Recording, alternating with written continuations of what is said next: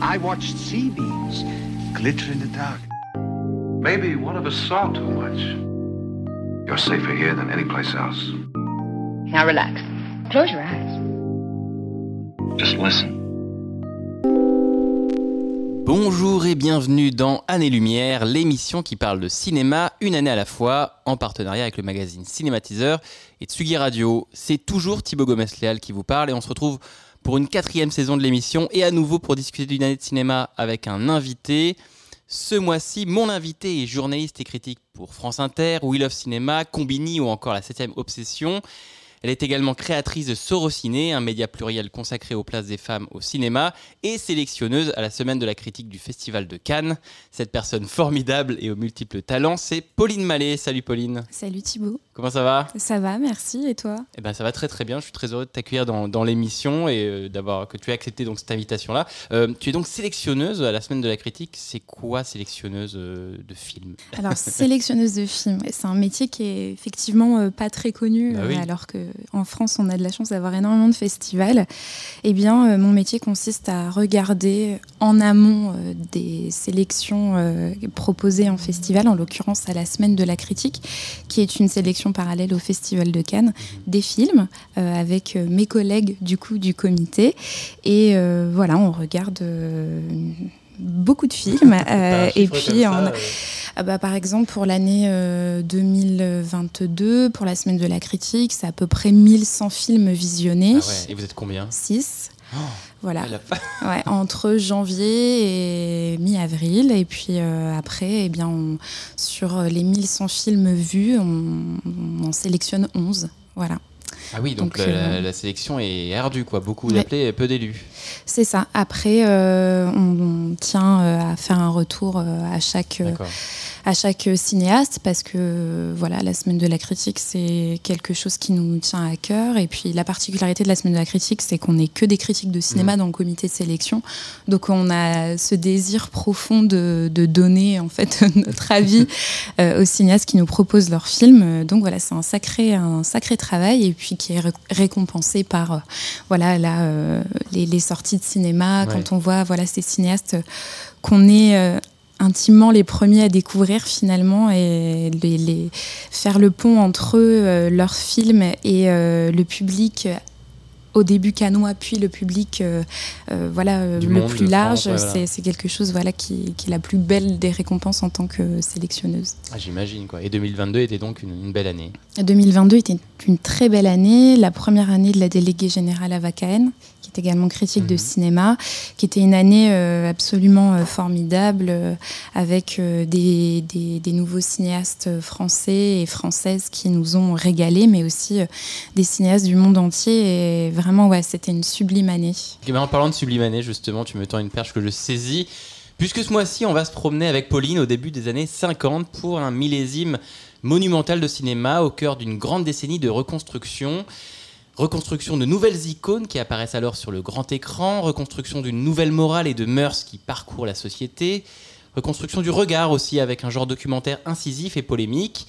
Une année de cinéma qui va se retrouver notamment embellie par un encore tout jeune festival de Cannes, justement, plus politique que jamais. Bref, aujourd'hui, on discute tranquillement de l'année 1953.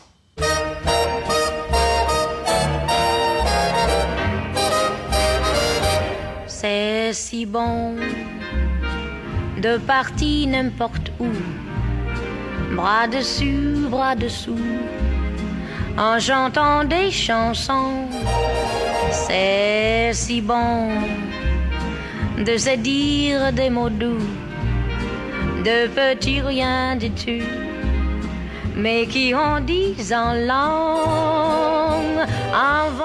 C'est si bon, chanté par Eartha Kitt. On écoutait ça en 1953. Alors, Pauline, pourquoi avoir choisi cette année-là, 1953 D'abord parce qu'il y a beaucoup de films que j'aime dans les années euh, 53, notamment Les hommes préfèrent les blondes, dont Oui. on va parler, mais aussi euh, voilà beaucoup de. Enfin, c'est une année particulière parce que lorsqu'on, notamment, on commence à s'intéresser au cinéma de manière un peu Hmm. approfondie, c'est une année euh, vers laquelle on va un petit peu euh, euh, fouiller parce que les années 50 sont vraiment. Euh, euh, c'est une décennie euh, complète qui va qui va être à la fois euh, hyper politique en Europe et et en même temps qui va créer un Hollywood qui est celui d'aujourd'hui finalement. Les, les, années 50 vont vraiment être les voilà les, les, les précurseuses, si ça se dit ainsi, de, de cet Hollywood d'aujourd'hui. Donc moi, ça me passionne plutôt. Et puis évidemment Marilyn Monroe, qui est une figure qui est, qui est arrivée un peu dans ma vie et notamment cette année qui je, je, je, prends plaisir à la, découvrir, à la redécouvrir euh, euh, particulièrement. Euh, donc, voilà, c'est une année qui, me semblait vraiment super à aborder. Une année assez massive effectivement de films immenses et on va le voir ensemble pendant cette émission. Alors tu l'as dit 1953, particulière coïncidence. C'est l'année du couronnement d'Elisabeth II comme nouvelle reine d'Angleterre. Elle a alors 26 ans. C'est l'année aussi de la toute première ascension du mont Everest par Edmund Hillary et Tenzing Norgay et de la mort de Joseph Staline après 33 ans à la tête de l'URSS. C'est l'année de la première apparition de Speedy Gonzales, de la sortie de l'album La mauvaise réputation de Georges Brassens, du roman Fahrenheit 451 de Ray Bradbury et du tout premier numéro du magazine Playboy. Mais 53, c'est aussi et surtout du cinéma et on est là pour ça. Et cette année-là, les spectateurs se ruent en salle pour découvrir l'image gigantesque du tout nouveau Cinémascope, avec notamment le péplum La Tunique et la comédie Comment épouser un millionnaire. Disney fait un carton avec son Peter Pan. Audrey Hepburn se balade en Italie avec Gregory Peck dans Vacances romaines. Le public frissonne devant la guerre des mondes et se bidonne face aux vacances de Monsieur Hulot ou au retour de Don Camillo avec Fernandel, qui est tout en haut du box-office français. Mais en 53, tu l'as dit, on est en pleine reconstruction et à l'écran va alors naître sous les yeux des spectateurs ébahis l'une des plus grandes icônes du XXe siècle. Une actrice sans nul autre pareil qui va devenir une superstar en l'espace de quelques mois. Si je vous dis chevelure blonde, lèvres rouges, mouche noire sur la joue et un nom unique, vous l'avez deviné, celle qui est au cœur de notre premier thème, c'est évidemment Marilyn Monroe. A kiss on the hand may be quite continental, but diamonds are a girl's best friend. A kiss may be grand, but it won't pay the rental on your humble flat, or help you at the automat. Men grow cold as girls grow old, and we all lose our charms in the end. Square cut or pear shape, these rocks don't lose their shape. Diamonds are a girl's best friend. Diamonds Are a Girl's Best Friend, chanté par Marilyn Monroe dans le film Les hommes préfèrent les blondes. C'était donc l'extrait euh, sonore euh, que vous avez entendu à l'instant. Et pourquoi on en parle de Marilyn Monroe? Ben, Dans ce premier thème, simplement parce que Monroe en 53, c'est trois films, et pas des moindres. Les hommes préfèrent les blondes de Howard Hawks, Comment épouser un millionnaire de Jean Negulesco et Niagara de Henry Hathaway. Trois films qui vont être dans le top 10 du box-office américain et qui vont propulser Norma Jean Mortensen, alias Marilyn Monroe, sur le devant de la scène et qui devient donc en un an, en quelques mois, en trois films, une superstar bankable. Alors rapidement, avant de plonger notre discussion, Pauline, euh, Marilyn Monroe, avant d'être actrice, elle est top modèle, puis elle devient actrice en 47 dans un premier film qui s'appelle Les années dangereuses, et elle fera ainsi 33 films entre 47 et 62 avec des films avec des immenses réalisateurs comme John Huston, Mankiewicz, Howard Hawks, on l'a dit, Otto Preminger, Billy Wilder évidemment, Georges Cukor ou Laurence Olivier. Et elle décédera le 4 août 62, euh, il y a 60 ans donc, d'une overdose de barbiturique. On l'a dit, euh, Marilyn Monroe, c'est euh, donc une actrice forcément, c'est une chanteuse, on l'a entendu à l'instant, c'est un sexe symbole aussi, c'est une icône, c'est un destin tragique, donc c'est plein de choses. Euh, mais pour toi, Pauline, elle représente quoi avant tout Marilyn Monroe? Alors moi, je me souviendrai toujours du premier film que j'ai vu avec Marilyn Monroe, c'est Certains l'aiment chaud de ah. Billy Wilder. Je découvre ce film alors que je suis au collège. voilà, grosse pensée pour collège et cinéma qui nous ont fait tellement découvrir des films qu'on n'aurait peut-être pas découvert autrement. En tout cas, pas quand on vient d'une famille qui n'est pas cinéphile. Et je découvre Marilyn Monroe. Alors, moi, euh, Marilyn Monroe, évidemment, je l'avais déjà vue euh, ailleurs, euh, puisqu'aujourd'hui, un peu à l'instar de Frida Kahlo, son image est, est, copiée un petit peu sur tout un tas de choses. Et, et lorsque je la découvre, je, je, découvre un, alors effectivement un personnage un peu particulier dans certains lem shows, mais aussi une figure qui me semblait absolument pas représentative de ce que j'avais euh, en tête lorsque je la découvre. Je découvre un personnage drôle, pétillant, euh, vraiment une personnalité, et je pense que c'est ça Marilyn Monroe, c'est-à-dire qu'on a tendance, alors plus trop maintenant, mais en tout cas pendant des années, on a eu tendance à la représenter comme une femme, voilà, une, un sexe symbole, une séductrice, etc. Mais ce qui fait qu'aujourd'hui on parle encore d'elle, en dépit évidemment de, de, son destin tragique qui alimente énormément de théories et, et une légende, euh, c'est aussi parce que euh, elle est unique. Euh, c'est quand même assez dingue qu'elle devienne une icône de cinéma.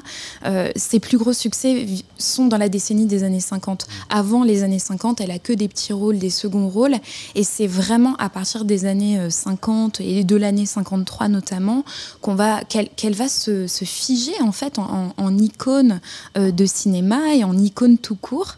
Pour Donc toi, 53, c'est- c'est vraiment l'année de naissance de Marilyn Monroe euh, telle qu'on la connaît euh, Oui, par- aujourd'hui? oui, parce que comme tu l'as dit, il y a trois films, trois films qui sont un succès à la fois au box-office, donc euh, ce qu'on appelle le succès public, Mm. et en même temps un succès critique. C'est-à-dire qu'avant, bah, comme tu l'as dit, c'était une mannequin, on lui a fait prendre un peu des portes pour, pour qu'elle puisse être l'image qu'on avait envie qu'elle transmette. Sauf qu'en fait, là est tout le, la puissance de Marilyn Monroe, c'est qu'elle va euh, bah, jouer de cette image et elle va euh, se révéler être une actrice hors pair. Et ça, c'est quelque chose dont on parle maintenant, mais qui longtemps a été quand même euh, invisibilisé euh, juste pour euh, mettre en avant euh, son corps et, et, euh, et son destin tragique et sa relation avec Kennedy, etc. Alors que quand on découvre ces films, c'est une actrice vraiment, euh, enfin, elle est, elle est époustouflante et on comprend pourquoi, lorsqu'elle est découverte, euh, voilà, au milieu des années euh, 40 euh, par quelqu'un de la, de la, de la Fox, pourquoi on- cette personne a eu envie de lui faire faire des essais et que ça a été hyper concluant. Et puis, comme tu l'as dit, elle tourne avec des réalisateurs euh, qui ne sont pas euh, des réalisateurs lambda. Euh, voilà, on va avoir Otto Preminger, on va avoir Billy Wilder, Howard Hawks. Enfin, ce sont des réalisateurs qui sont reconnus et qui et pour, pour leur qualité de, de, de réalisateur. Donc, c'est toutes ces raisons, enfin, pour lesquelles l'année 53 va être hyper marquante pour Marilyn Monroe. Et c'est vrai que ben, là, on, l'a dit, trois films. Et pour ceux qui n'auraient pas vu euh, les trois films, donc Niagara, Les hommes préfèrent les blondes et, et, euh, Comment épouser un millionnaire, c'est vrai que c'est trois films euh, assez différents dans, dans l'esprit, on va dire. Niagara, c'est un, un thriller ou un drame passionnel, criminel, véritablement. Comment épouser un millionnaire, c'est une, vraiment une comédie euh, limite burlesque par moment. euh, et Les hommes préfèrent les blondes, c'est comédie aussi, mais c'est plus musical. A, on a trois, euh, trois films avec différentes Marilyn. D'une côté, la femme fatale, celle qui va, comme tu l'as dit, rester beaucoup dans l'esprit avant tout chez les gens, le côté un peu superficiel, mais, mais quand même assez saisissant. Euh, L'autre côté ingénu, un peu comique, voire euh, ce qu'on appellera la dumb blonde, ce qui va beaucoup lui coller à la peau. Donc trois films en fait qui vont montrer aussi la variété du registre de, Monroe, c'est-à-dire le drame, la comédie, le musical, parce qu'elle chante aussi, donc c'est voilà, c'est multiple talent, et le burlesque aussi, parce que je trouve que c'est une, une, actrice qui a une dimension comique euh, phénoménale, et moi je me suis vu éclater de rire de, de plusieurs fois devant, devant les films, c'était un bonheur. Euh, Il y a aussi un élément moi que je voulais, je voulais, je voulais pointer, c'est qu'en 53 on va avoir trois films de Marilyn Monroe, et ces trois films qui vont être en couleur. Et je pense que Marilyn Monroe va aussi naître dans l'esprit des gens parce que elle est en couleur. Avant, elle fait beaucoup de films en noir et blanc et, et évidemment ils sont aussi qualitatifs, mais elle va rentrer dans l'esprit, elle va se marquer comme une icône visuelle, vraiment icône dans le sens littéral du terme. euh, parce qu'il y a le Technicolor qui arrive et ça va fixer le, euh, dans l'imaginaire collectif ce côté euh, sourcils noirs, chevelure blonde, euh, lèvres rouges, euh, c'est assez saisissant. Quoi. Quand on la voit dans Niagara, dans cette robe, elle a une robe dans Niagara euh, rose pétante. Le film joue la carte du Technicolor et, et de Marilyn Monroe. Quoi. Ah oui, totalement. On la repère en fait. euh, Ouais, on- et, et je pense que c'est aujourd'hui, on est encore euh, comme ça en tant que spectateur et spectatrice. Lorsqu'on voit un acteur ou une actrice, souvent, euh, euh, c'est la première chose qu'on Mm. voit, c'est c'est l'image qu'il ou elle peut renvoyer. Et effectivement, Marilyn Monroe, avec la couleur, elle devient, enfin, c'est tout est pétant, quoi. Ouais. C'est-à-dire que elle a une chevelure blonde blanche qui, qui n'existe pas en fait. C'est c'est quelque chose qu'elle elle va se teindre les cheveux. Euh, elle a euh, cette bouche souvent rouge, cette- ce trait d'eyeliner, euh, des, des tenues hyper colorées, colorées pardon. Euh, dans Les hommes préfèrent les blondes, évidemment, il y a cette scène aussi avec cette robe rose bonbon. Donc le costume, la couleur va faire partie, mais enfin c'est- indissociable de Marilyn Monroe. On le verra plus tard dans cet temps de réflexion en 1955. Évidemment, la scène, euh, l'une des scènes probablement les plus connues euh, du cinéma avec cette bouche d'égout et cette robe blanche. Alors voilà, paradoxalement, on parle de couleur et elle porte du blanc, mais en fait, le, le costume va vraiment faire partie euh, de sa personnalité. Euh, c'est effectivement parce que son corps euh, va représenter aussi quelque chose, va dire quelque chose d'elle, mais aussi parce qu'elle arrive à s'en emparer. Et quand elle porte des robes à paillettes, c'est aussi parce qu'elle est, elle est pétillante. Quoi. On la voit à l'écran, on a envie. Moi, je dis souvent que Marilyn Monroe, ça fait partie de ces actrices qui autant en tant que, qu'en- en tant que femme qu'en tant qu'homme, on est euh, complètement euh, subjugué par elle. ouais, On, est, on tombe amoureux et amoureuse de Marilyn euh, dès qu'on la voit. Euh, parce que bah, c'est pas que la blonde écervelée, donc qui est ce cliché dont tu parlais, la, dumb, la, la dumb girl, qui est un cliché qu'on va essayer hein, de, de lui faire jouer. Et en fait, à chaque fois, elle arrive Elle le casse. à le Elle casser, le à tourne, le tordre, à, à en faire quelque chose d'autre. Et, euh, et je pense que ça fait perdurer en fait aussi son image. Et, et c'est toujours très agréable de redécouvrir ces films aujourd'hui qui sont bah, pas tant datés. hein. Quand Ah non, on non. voit Les hommes préfèrent les blondes, on est quand même sur un film qui va parler de sexualité, d'argent, de femmes vénales, qui sont encore des, des- des sujets encore tabous aujourd'hui, particulièrement à Hollywood. On a quand même une femme qui est euh, éblouie euh, par, bah, voilà, par les diamants et qui le dit et qui dit vouloir être mariée à un homme riche pour, ça. avoir, euh, des diamants. ouais. Et, euh, et ça, c'est quelque chose qu'on qu'on va retrouver évidemment euh, dans, dans les films, et particulièrement dans les films des années 50, avec des femmes fatales, qui vont être des femmes euh, voilà, euh, avec des, euh, des, des côtés voilà, vénales, froides, méchantes. Mais en fait, elle, elle en fait tout autre chose. Pas grave en fait qu'elle aime les diamants parce qu'elle chante et elle rigole et, et ça nous fait rire. Et, et nous aussi, on a envie de porter ces diamants. Enfin voilà, il y a un truc un peu de de- d'humour, elle arrive à insérer de l'humour et, euh, et je pense que c'est elle qui apporte ça aussi. De toute façon, lorsqu'on lit hein, euh, sur sa carrière et les, les différentes collaborations qu'elle a avec les cinéastes, on voit bien qu'elle insère beaucoup d'elle.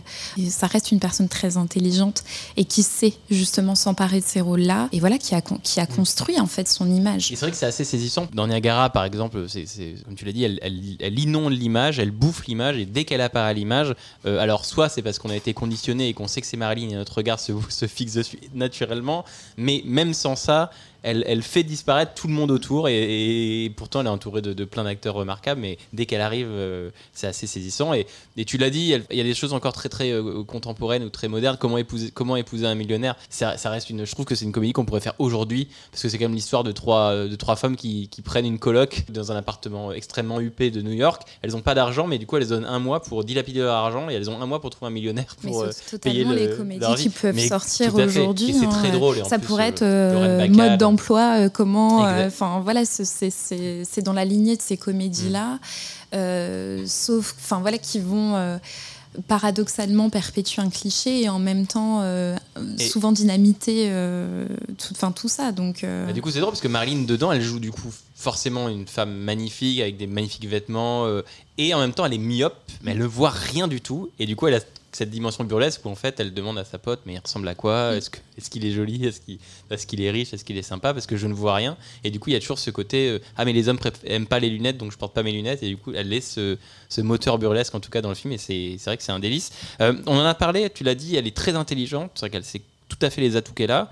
Euh, et en même temps, euh, on nommait pas non plus la dimension, cette dimension euh, de la machine hollywoodienne qui a besoin, pour fonctionner régulièrement, de réinventer des choses et de créer des, fantasmes et des icônes et du désir chez les spectateurs. Donc, plein de pistes comme ça. Moi, j'ai une question simple. Euh, selon toi, qui est le, le- le véritable créateur de, de Marilyn? Qui a créé Marilyn? Hollywood, euh, elle-même, euh, quelqu'un d'autre Je pense qu'à la base, c'est Hollywood. Elle va être voilà, euh, repérée assez jeune pour être mannequin. Alors, c'était pas Hollywood, mais elle va être repérée, elle va être prise en photo. Tout de suite, on va fabriquer chez elle, on va voir un potentiel.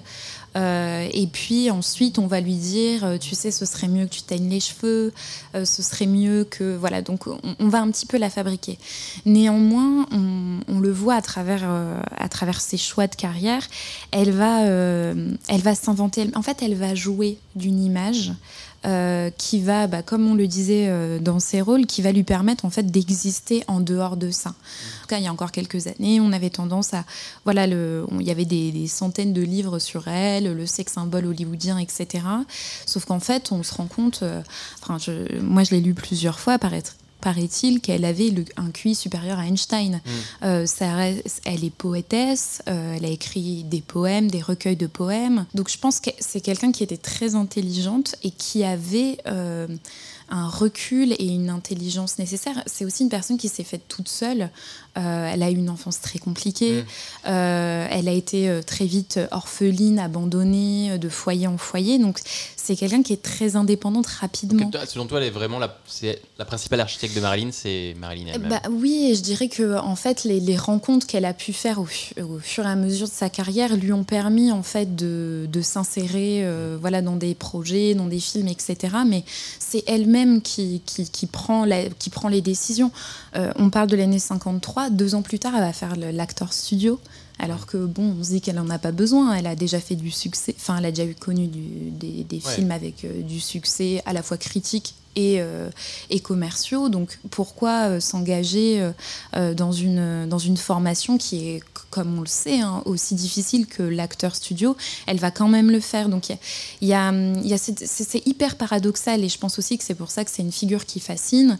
C'est qu'elle va à la fois représenter tout ce qui est mauvais dans, dans Hollywood, le sexisme, et puis par la suite aussi, elle va, bah, elle va finir par, par se perdre dans ces excès-là, la, voilà, la drogue, euh, l'alcoolisme, etc.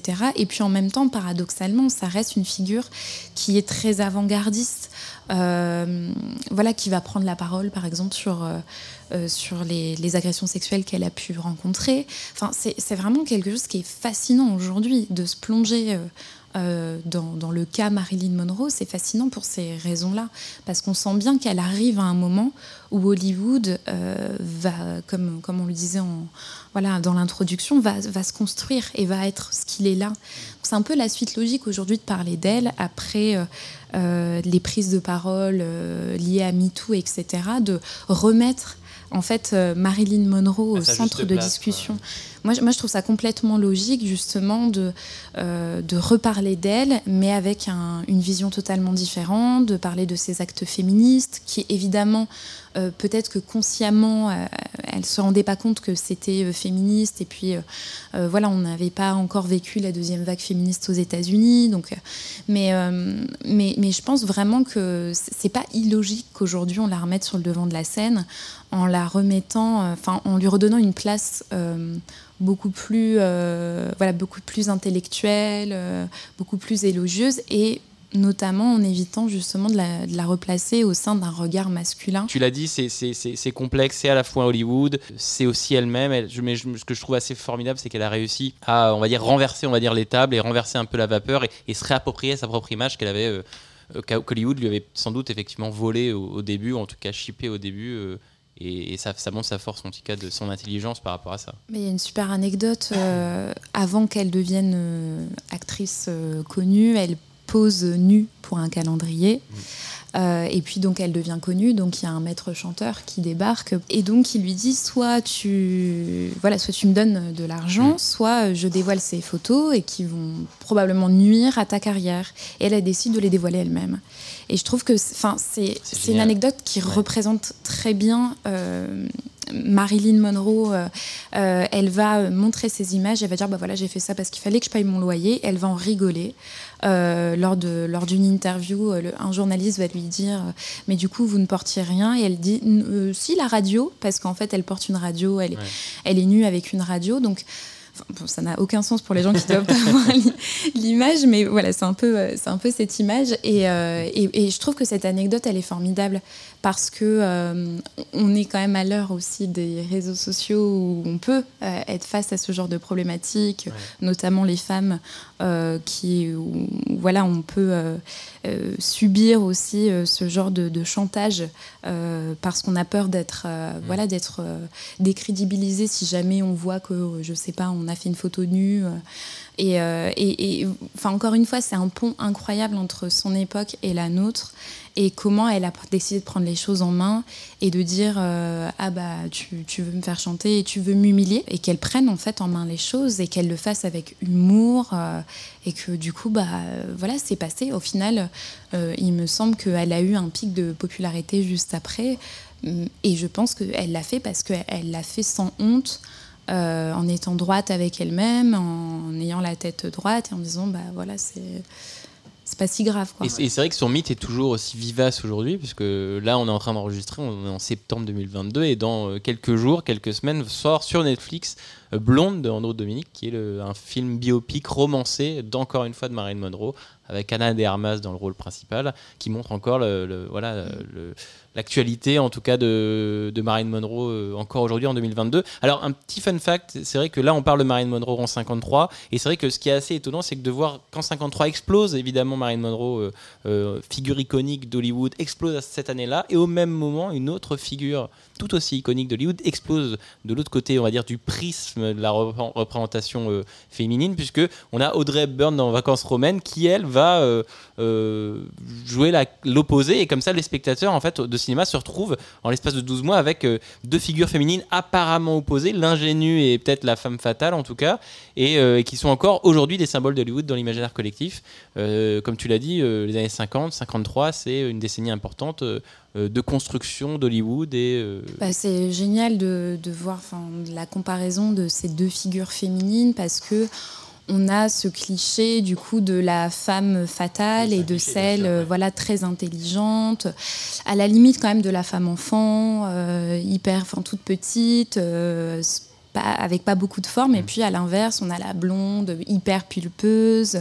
Donc on a vraiment deux images euh, complètement euh, euh, voilà comme tu dis sur le papier complètement différentes. Et que de toute façon euh, le public et les journalistes vont s'amuser aussi à mettre constamment En opposition, opposition, alors, même que c'est, ce sont deux figures qui, qui, qui n'ont pas à être en opposition. Elles jouent de manière différente dans des films différents et elles vont à leur manière toutes les deux marquer le cinéma. Et c'est vrai que c'est d'un point de vue juste euh, de représentation et de, de, de sexisme aussi et de, ah, c'est des visions Euh, de- patriarcales euh, assez violentes effectivement. ouais. Complètement, on a, on a vraiment l'image aujourd'hui de Audrey Byrne avec son petit col roulé noir, euh, qui, qui, voilà, qui, qui flâne comme ça dans les musées. Elle paraît tellement légère qu'on dirait qu'elle flotte. Et puis à l'inverse, on a Marilyn Monroe qui débarque avec ses hanches, sa robe à paillettes. Donc il y a vraiment ouais, un- une opposition euh, euh, comme ça d'imagerie euh, qui, qui va se faire et qui finalement... Et, encore une fois, euh, on peut la retrouver, ces oppositions, aujourd'hui. Tout ce qui nous abreuve en tant qu'image.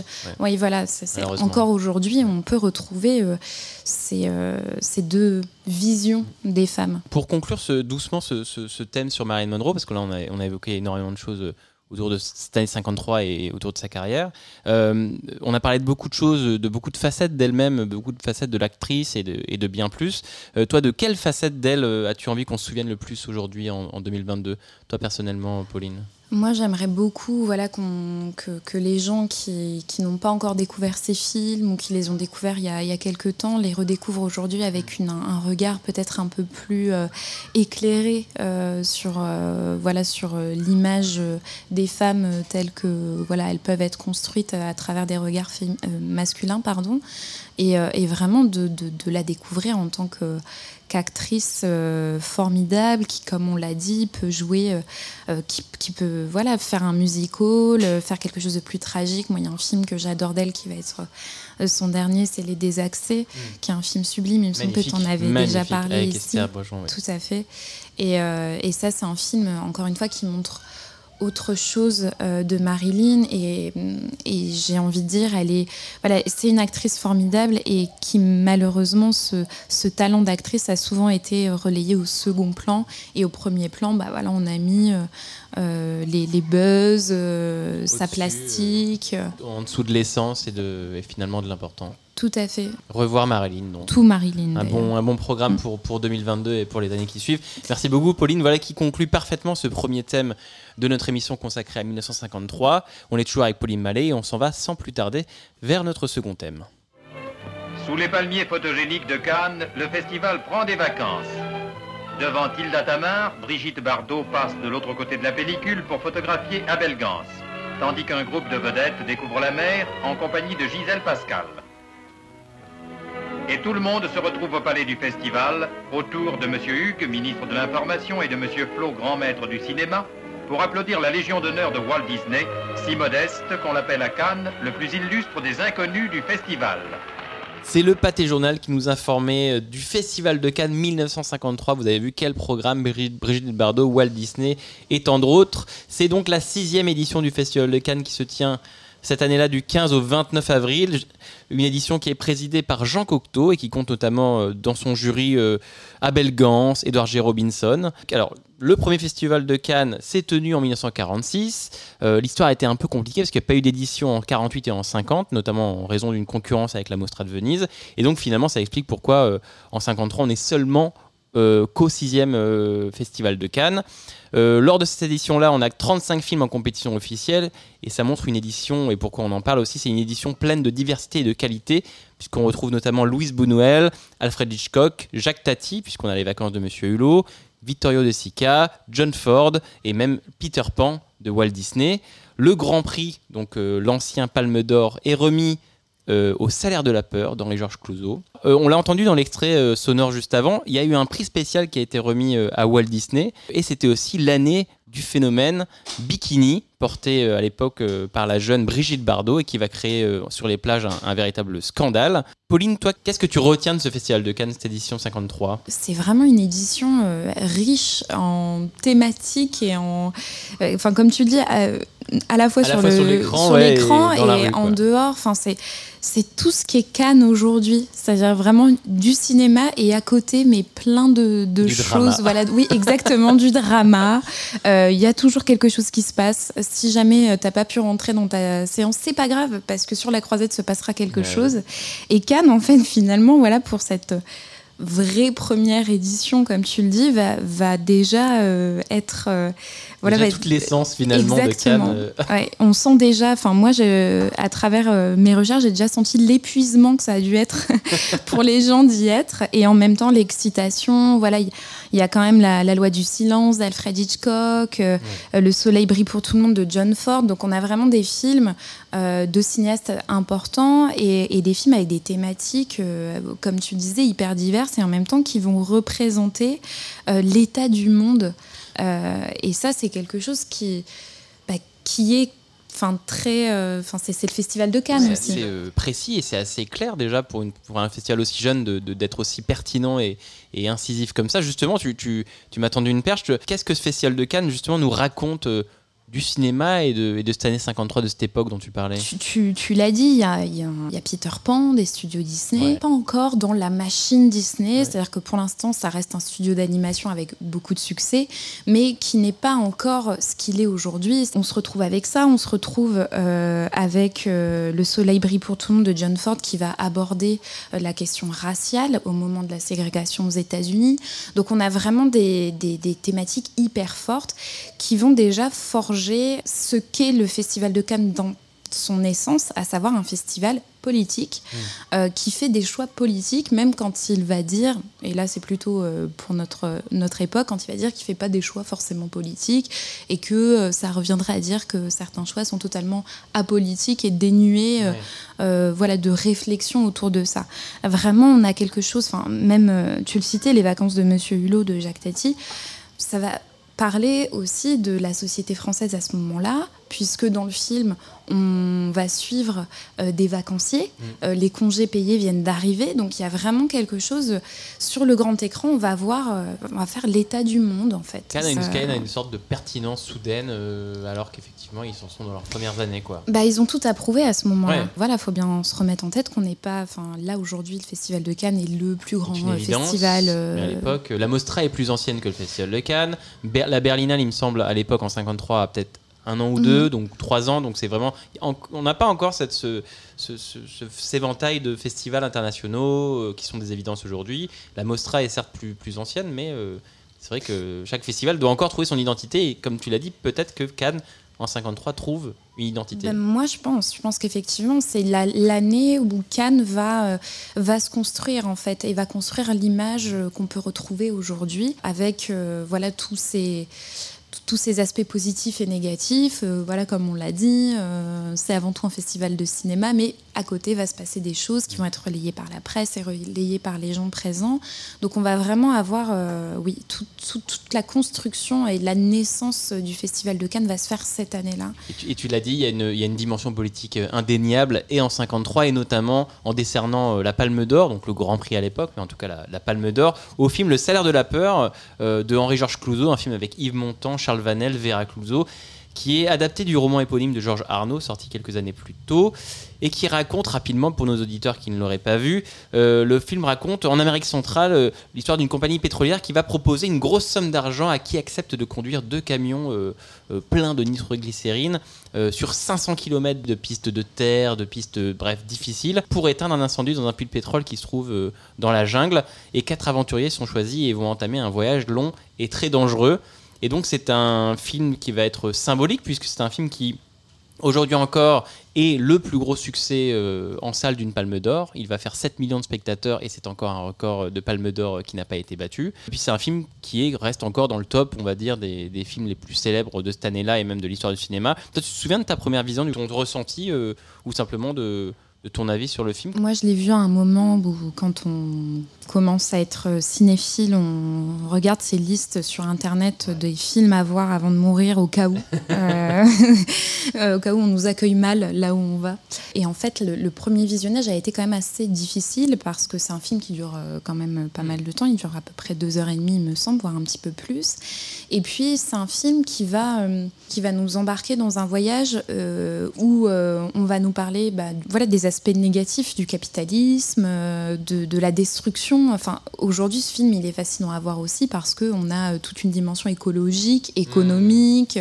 Dès les premiers instants du film, on va nous parler aussi de, de, de, de couleur de peau, de colonisation presque aussi, euh, au, au sens où c'est des hommes blancs qui vont débarquer. Enfin, il y a vraiment une- américaine qui va prendre le contrôle et Tout qui à va, fait. voilà. il y a vraiment des, une multitude de thématiques euh, qui, euh, moi, je, je découvre le film, ça ne m'étonne absolument pas au moment où je le découvre que ce film a été récompensé à Cannes. Mm. Euh, Et d'ailleurs, il va gagner l'Ours d'Or à Berlin quelques. moi, c'est l'image que je me fais d'un festival, Mhm. d'un festival euh, surtout à grande portée aujourd'hui, en le replaçant dans son contexte comme Cannes. Euh, c'est un film qui peut pas passer en fait en dehors des, des radars. Oui, parce que c'est quatre hommes dans des camions finalement qui roulent sur une, sur une route avec euh, derrière eux une, une bombe prête à exploser. Il y a un et truc puis de euh, suspense il y a un truc de suspense qui est très très nous efficace. C'est euh, c'est un, film voilà qui est qui est un peu particulier parce qu'encore une fois, il va commencer de manière voilà hyper enfin lente et puis qui peu à peu vont- va nous amener dans un thriller. D'ailleurs, Friedkin va en faire un remake. Ouais, donc Sorcerer en 77. c'est c'est tellement enfin c'est pas c'est une évidence maintenant de, de Ouais. se dire ça de d'en faire vraiment un film euh, à haute tension comme ça c'est évident C'est un- C'est une idée, on va dire, de cinéma assez, assez dingue, euh, le livre euh, de, de Georges Arnaud. Pour, pour l'anecdote, l'un des membres du jury, Edward J. Robinson, va déclarer euh, au sujet du film de Salaire de la peur Je viens de recevoir un génial coup de pied au bas-ventre quand j'ai vu ce film-là. Et du coup, ça explique sans doute pourquoi il a reçu la, la Palme d'Or. Alors, tu l'as dit, le Cerf de la Peur a cette dimension politique assez importante, puisqu'on parle de capitalisme, on parle de colonisation, on parle de, de cette Amérique qui écrase tout et qui va amener euh, quatre personnes euh, à, se balader au fin fond de la jungle, euh, prêts à se faire exploser au moindre caillou qui heurte leur camion. Pour mettre du contexte, c'est quand même un film qui va provoquer l'ire des États-Unis qui vont dire bah non, on va le, nous on va le sortir en Fran- en- sur notre territoire, mais on va, on va le raboter de 20 minutes par Encore exemple. une fois, ce qui est assez paradoxal, c'est que à côté, on a Peter Pan qui va représenter euh, aujourd'hui euh, voilà, un, une des, des plus gros studios et, et probablement cet écrasant euh, capitalisme à l'américaine. Et puis à côté, on a le salaire de la peur. Alors évidemment, encore une fois, pouvais remise passer une bonne journée, tu regardais Peter Pan le matin, le cerf de la peur le soir. Pas Eh ben, c'est- encore une fois, c'est représentatif du Festival de Cannes où tu peux passer du tout au tout en deux heures. Je trouve que cette palme, avec le recul qu'on a aujourd'hui, c'est un super pari pour eux parce que je pense que le festival a bénéficié grâce à cette palme d'or parce que tu l'as dit en salle, c'est un vrai succès, euh, va bénéficier vraiment de euh, de- d'une image et d'un voilà d'un d'un piédestal tout de suite. Pose la marque, quoi. Voilà, il- voilà, il a posé son logo, c'est bon, c'est fait. Mm. Le Festival de Cannes, c'est ça. Et aujourd'hui, c'est encore ça. Ouais. En fait, euh, on a vraiment des décisions, euh, alors qu'on soit d'accord ou pas pour les palmes d'or. hein. Je suis pas en train de dire que toutes les palmes d'or sont formidables, je ne le pense pas.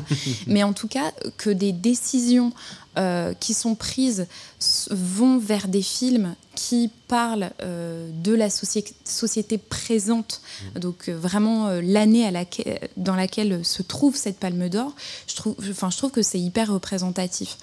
Moi, je suis toujours un peu gênée quand on, on me dit ouais, mais c'est un choix politique ou pas, parce qu'en fait, le Festival de Cannes est né d'une décision politique. On parlait de la Mostra de Venise, et ben le Festival de Cannes naît parce que à la Mostra de Venise, dans les années euh, 40, eh bien, il y a le fascisme, le nazisme, et qui se sont emparés de la Mostra de Venise pour montrer des films de propagande.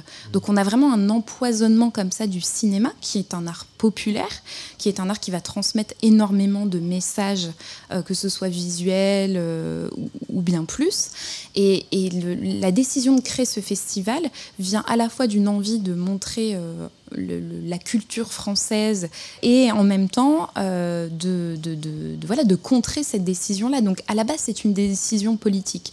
Euh, il me semble que lorsqu'on cherche dans les archives, euh, la décision de créer ce festival, c'est vraiment de, politiquement être indépendant. C'est-à-dire qu'il n'y a pas, il n'y a pas de, ministre qui va décider de quels films viennent. Et preuve en est, aujourd'hui c'est toujours le cas, c'est des comités de sélection, il n'y a pas de gens politiques dedans. Enfin, Ouais.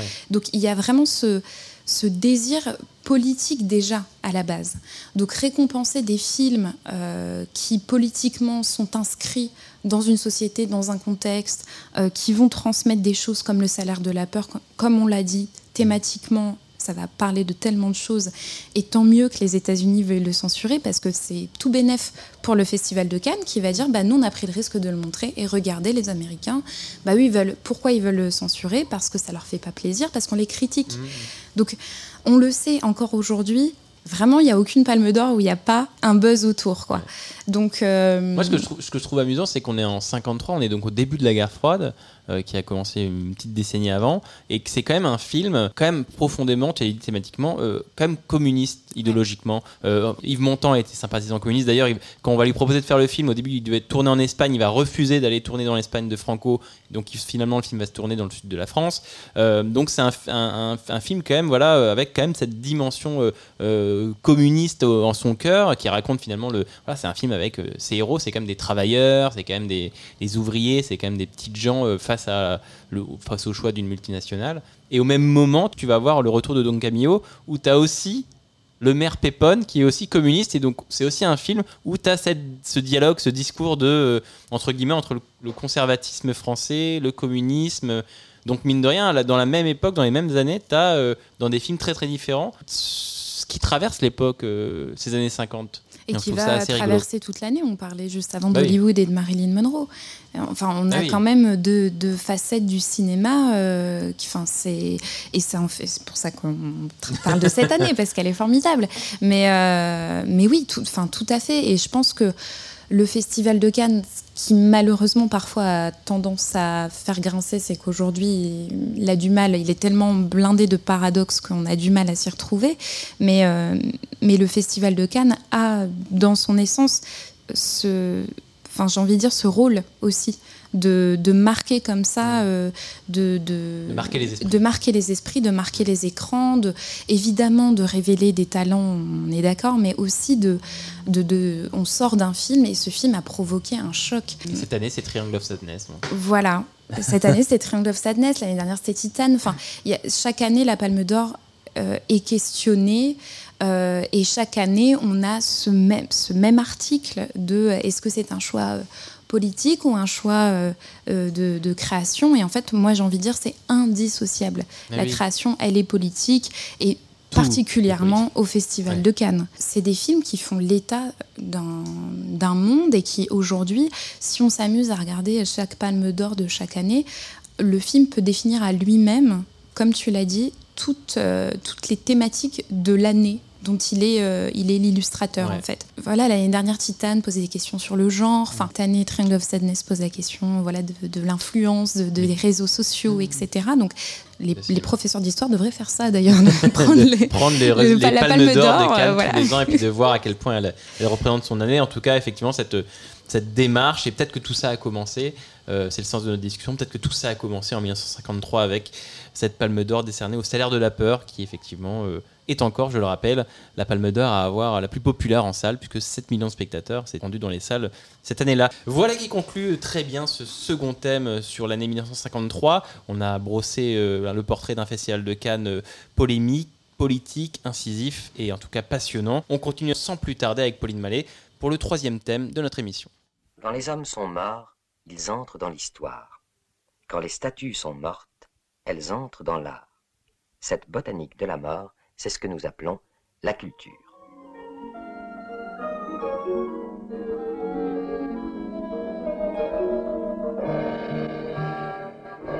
Cette voix, cette introduction euh, particulière, intrigante, c'est celle du documentaire Les statues meurent aussi. Documentaire réalisé par Alain René, Chris Marker et Guylain Cloquet, qui est un documentaire qui va être au cœur de notre troisième thème et un film euh, dont tu voulais parler effectivement absolument, Pauline, euh, dans cette émission. Alors avant de plonger dans notre discussion, petit rappel effectivement, donc euh, réalisé par Alain René, Alain René qui est donc le réalisateur de, films célèbres comme Hiroshima mon amour, on connaît la chanson Nuit et brouillard, c'est sans aucun doute le, plus connu des, trois personnages. Chris Marker, également très connu, c'est un réalisateur de documentaires et notamment du film La Jetée, qui va inspirer plus tard L'armée des douze singes. Et Guylain Cloquet sera, a réalisé certes ce documentaire-là, mais c'est aussi surtout un directeur photo euh, de Claude Sauté, de Louis Malle, de Jacques Demy. Donc euh, voilà, un, autre talent, un autre artiste dans une autre, catégorie. Qu'est-ce qu'il nous raconte ce documentaire, euh, Pauline Qui est un documentaire d'une demi-heure, hein, qui est assez court et qui va nous raconter énormément de choses. Bah, ce documentaire, il va nous parler de, l'art, comme son nom l'indique. Il va énormément filmer des statues et des édifices africains de manière euh, globale. Ce documentaire, en fait, va replacer l'art noir au cœur euh, d'une société occidentale qui s'est largement servie, en fait, euh, dans les pays que ces Occidents ont colonisés. Donc, il y a vraiment une volonté, en fait, de replacer l'art et donc le peuple, euh, pour le dire euh, large et entre euh, grands guillemets noir, au cœur vraiment d'une inte- intellectualisation et d'une création artistique qui leur appartient avant tout.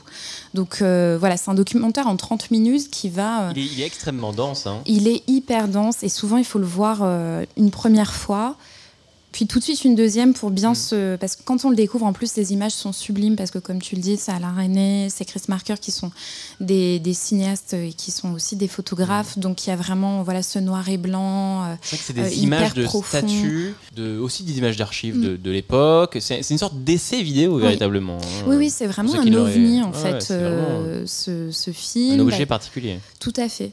Et qui, voilà, un objet, euh, tu, tu l'as dit, qui a été commandé par une revue. Mm. Donc il a, il a presque cet objet euh, de d'art, en fait, de- en Oui, lui-même. c'est peut-être un objet d'art Ouais. qui questionne l'art, parce que ça questionne l'art, ça, questionne- ça questionne la société, ça questionne le- la colonisation. Ça parle évidemment de lutte des classes, de racisme. En une demi-heure, c'est extrêmement Mm. dense et c'est fait Euh, moi, je l'ai revu pour l'occasion. Je l'avais vu euh, au, au lycée. Je l'avais découvert au lycée en, en- en cours d'histoire. Et c'est vrai que ça m'avait déjà saisi à l'époque. Et, je- et je sais que quand tu l'as proposé dans l'émission, je fais Ah oui je et du coup, je l'ai revu. Il est, euh, vous pouvez le trouver. il y a- il y a- je crois qu'il y a eu des éditions euh, René euh, documentaires, Oui. mais je crois qu'il est trouvable euh, sur Internet, il me semble aussi, sur YouTube. Oui. Et en fait, tu as ce côté où en fait, c'est un film qui va nous dire euh, repensez votre conception de l'art, repensez votre quand vous allez au musée, repensez ce que vous regardez véritablement. Et c'est vrai que on a commandé ce documentaire à Alain René. Il, nous a, il a dit on nous avait commandé un film sur l'art nègre. Je cite ces mots. Chris Marker et moi sommes partis de cette question. Pourquoi l'art nègre se trouve-t-il au musée de l'homme alors que l'art gréco-égyptien est au Louvre. Et cette phrase-là fondamentale donc de ce documentaire pose véritablement la question de euh, voilà de, de qu'est-ce que la qu'est-ce que la société fait de de l'art. Oui, bah c'est euh, la vision de, pour le dire euh, vite, de l'homme blanc sur l'homme noir en fait. Et, euh, et je, je trouve, et c'est aussi en ça que j'avais très envie d'en parler aujourd'hui, c'est que ça fait un pont incroyable entre euh, du coup les années euh, 50 où Ouais. ce film va être un feu d'artifice euh, parce que pour la première fois en fait on parle euh, de colonisation et des aspects hyper négatifs comment euh, les sociétés occidentales en fait euh, se, se sont nourries en volant en fait l'art, les objets et tu l'as dit dans la citation voilà on a on a à la fois colonisé euh, les bêtes, les hommes mais il fallait aussi coloniser leur art tu Oui, vois. ça parle pas de la terre, ça parle pas, ça parle pas d'armée, ça parle d'une colonisation culturelle Ah et, oui. et plus insidieuse véritablement. C'est ça, et, et je trouve que aujourd'hui, euh, voilà, on peut pas euh, aller au musée et pas se poser la question. Euh, on est là quelques jours après le décès de la reine Elisabeth II. C'est une question qui est revenue tout de suite sur le, sur le devant. C'est-à-dire qu'il y a des. Vraiment, aujourd'hui, on est prêt à écouter, en fait, cette parole, alors que dans les années 50, c'est- encore trop. hum, Disons. euh, Ça un, ça créer Bah, un, totalement. un- enfin, et un scandale et euh, même une affaire parfois d'État, parce que le film va être euh, censuré, repoussé, il va finalement être re- relâché, libéré et, et visible pour tout le monde, genre 10 ans ou 15 ans après. Enfin, ça va. C'est un film qui va quand même rester longtemps caché par l'État, qui va dire non, non, euh, qui va du coup pas lui, dé- pas lui délivrer son fameux visa pour, euh, pour être visible. Tout à fait, et je pense parce qu'il y avait à la fois pas une envie de, de parler de ça, et aussi euh, qu'il n'y avait pas d'oreille attentive en fait, et, pas l'envie aussi de, de se déconstruire et de regarder aussi euh, bah, notre histoire en fait, et de se poser la question, parce que c'est toujours douloureux en fait de se rendre compte euh, d'un passé qui n'est pas glorieux et qui, bien au contraire, euh, est enfin meurtrier quoi. Euh, donc c'est vraiment quelque chose qui, qui est assez étonnant aujourd'hui de voir que tout de suite on va en parler alors que dans les années 50 euh, c'est évacué, évacué et, euh, et bien au contraire il faut à tout prix sceller cette parole. Il faut pas l'entendre. Il faut pas parler de colonisation. Il faut pas parler parce que voilà on est hyper fiers de montrer nos musées au monde entier oui, mais ces musées, euh, beaucoup de pièces de ces musées ont été en fait volées. Elles n'ont pas été. euh, Et et- et sont pas des œuvres d'art, et sont pas des, et en fait c'est le, le regard blanc qui va leur donner cette Ouais. dimension d'œuvre d'art, alors que c'est absurde et que Ouais. et que c'est du effectivement de l'appropriation et du vol et de la et un aspect euh, terrible de cette colonisation. Et, tu- et tu dis ce documentaire et cette humeur aussi a cette pertinence 70 ans après encore de, de nous Ah dire oui. des choses voilà très très actuelles et très Ah oui, moi je pense que vraiment c'est un, un documentaire. Alors il me semble qu'il de toute façon il est montré euh, dans les classes, euh, Mm. que ce soit au lycée ou, ou par la suite euh, lors d'études d'histoire ou, ou de cinéma par exemple. Et je pense que c'est un documentaire qui aujourd'hui a tout à fait sa place. Euh, parce que même si voilà le langage a changé, euh, certaines voilà oui, certaines on parle d'art utili- nègre, on parle de oui. tout à fait, certaines utilisations de mots ne sont plus euh, acceptées à juste titre voilà, à notre époque. Néanmoins, c'est un documentaire qui, qui révèle beaucoup de choses et qui peut en fait implant- enfin, planter aussi une graine de, de, de- de questionnement en fait. Euh, remise en question des tout à fait. Et puis ce c'est court, c'est c'est 30 minutes. Alors effectivement, c'est très dense, mais ça reste quand même assez accessible. Mm. Et aujourd'hui, c'est plus que pertinent. Enfin, c'est juste quand on le voit aujourd'hui, la question se pose même Et pas. c'est- et c'est d'une pertinence assez folle en, en 53, puisque quand sort le film en 53, et ça explique aussi souvent, euh, aussi surtout euh, pourquoi c'est un film qui a été euh, mis sous clé pendant quelques années, c'est que c'est, on est en 53, on est quand même un an avant le début de la guerre d'Algérie, on est un an avant la fin de la guerre euh, d'Indochine, on est un an avant en fait le début d'une grande époque de décolonisation et, d'indépendance où il va y avoir à la, suite le Maroc, la Tunisie, l'Afrique occidentale qui vont arriver dans les années 50-60. Donc mine de rien, ce, ce film-là, ce documentaire-là, euh, raconte quelque chose de son époque. On raconte quand même l'émergence d'un discours, d'une force populaire, ou en tout cas de, anticoloniale. Ah, c'est pour ça que je parlais de graines plantées, en fait. Il y a une espèce de...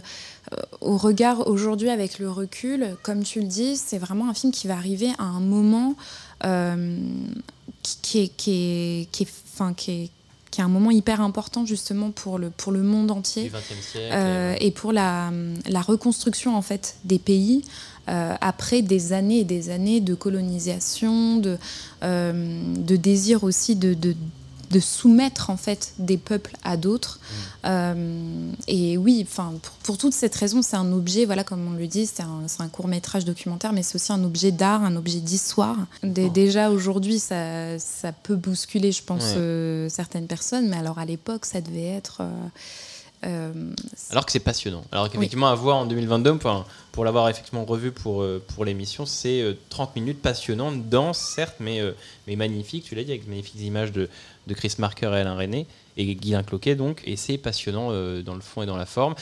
Avais vraiment tu voulais vraiment qu'on parle de ce film là parce que justement il y avait cette ces ponts créés entre les années 50 et, notre époque 2022 est-ce que toi du coup tu aurais des, recommandations de films ou de documentaires euh, euh, plus actuels plus récents qui seraient qui pourraient peut-être compléter notre suggestion de, voir les statues meurtres aussi quand tu m'as posé la question l'année dernière j'avais vu en fait une série documentaire sur Arte qui est encore disponible donc encore une fois c'est hyper accessible qui s'appelle Décolonisation. Donc là, tout est dans le, dans le titre et qui est raconté par Reda Kateb. Donc je me suis dit, c'est voilà, ça, en plus on parle de cinéma, euh, qui va être vraiment une série documentaire faite principalement euh, via l'archive et qui va être l'extension assez naturelle de, euh, de les statues meurtres aussi. alors évidemment, on va pas s'intéresser qu'à l'art, mais là on va s'intéresser vraiment aux populations.